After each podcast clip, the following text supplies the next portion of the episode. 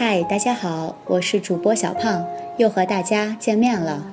不知道大家是否有同样的感触？如今的社会高速发展，每天都会冒出一些新鲜的词汇和事物，为生活增添乐趣。假如有一天你来越南首都河内游玩，路过柳家路二十四号时，一定会被一块奇怪的广告牌而吸引，上面写着“无人自助商店，请按铃进店”。这时你一定不要望而却步。且大胆走进店里，体验河内首家自助商店 Mama Fan Box。Đến với Mama Fan Box 24 phố Liễu Giai, bạn sẽ được chào đón bởi một tấm biển thông báo khác lạ. Cửa hàng tự động và không có người phục vụ. Xin mưa bấm chuông đầy mở cửa. Đường ngần ngại, hãy mạnh dạn bước vào đầy trải nghiệm cửa hàng tự phục vụ đầu tiên của Hà Nội。第一次踏入妈妈 Fan Box 商店，你可能会一时感到混乱，需要腾出少许时间熟悉这陌生的服务风格，尤其是付款方式。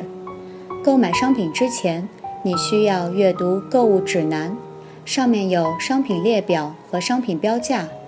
然后你可以自行挑选想要购买的商品，在电脑上扫码，然后将钱和小票塞入旁边的缝中，这样你就完成了在妈妈 Fan Box 商店的整个购物环节。Lần đầu tiên đến với Mama Fan Box, bạn sẽ phải bối rối một lúc đầy làm quen với cách phục vụ mới lạ của cửa hàng này. đặc biệt là phương thức thanh toán. Trước khi mua đồ, bạn nhân đọc tấm bảng hướng dẫn cách thức mua bán.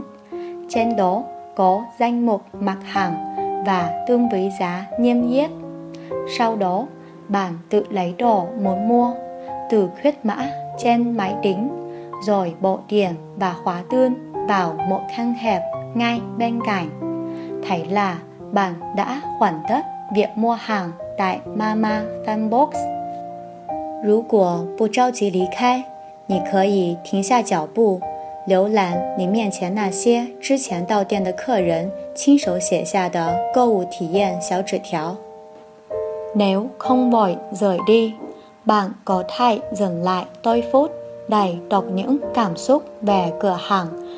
của các vị khách đến trước, viết trên những tấm giấy khá đẹp ngay trước mặt bạn.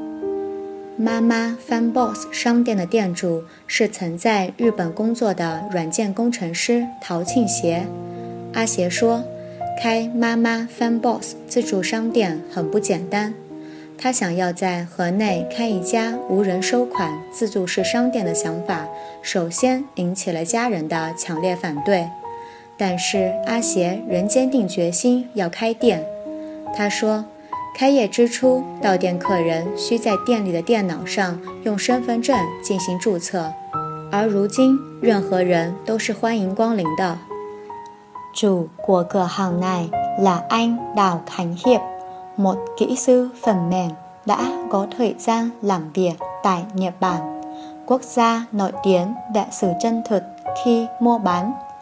Theo anh Hiệp, việc mở cửa hàng Mama Fanbox không hề đơn giản. Những người đầu tiên phản đối kế hoạch mở cửa hàng không người trông coi ở Hà Nội chính là những người thân trong gia đình anh. Tuy nhiên, chàng kỹ sư trẻ vẫn quyết tâm mở cửa hàng. Anh cho biết những ngày đầu khai trương, khách đến phải đăng ký trước kèm theo số chứng minh thư nhân dân trên trang web của cửa hàng.